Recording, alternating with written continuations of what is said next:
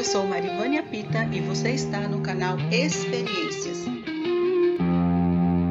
Você está ouvindo o quadro Devocionais Um mês para viver. Dia 15 Última chamada Revelando o coração. Atualmente, podemos falar com qualquer pessoa em qualquer lugar e em qualquer momento. Mas com qual frequência ocorre a verdadeira comunicação?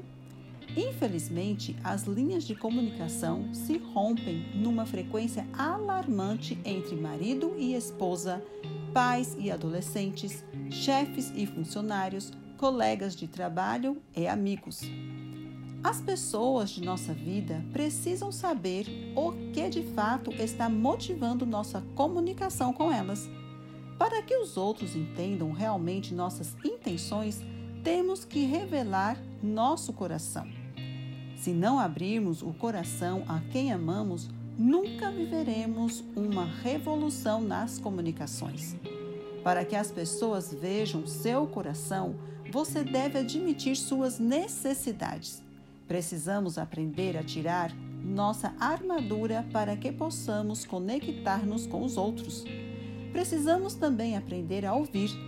Se você ouvir o que está por trás das palavras daqueles a quem ama, escutará a ferida e se conectará a eles em um nível mais profundo.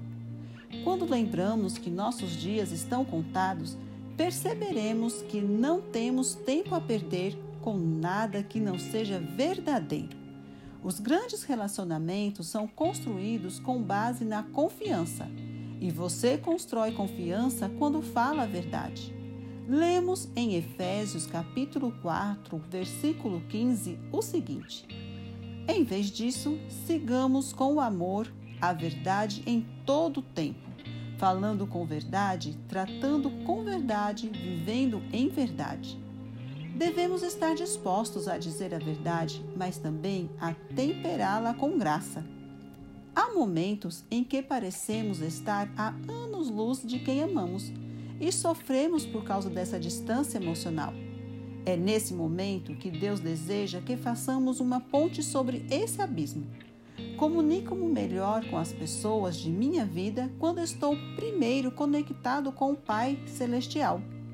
Se seus relacionamentos não correspondem ao que você deseja deles, se você deseja desenvolver a comunicação com as pessoas mais importantes da sua vida, Deus quer ajudá-lo. Se algum de vocês tem falta de sabedoria, peça a Deus, que a todos dá livremente de boa vontade. A verdadeira comunicação reside em conectar-se, compartilhar e compreender.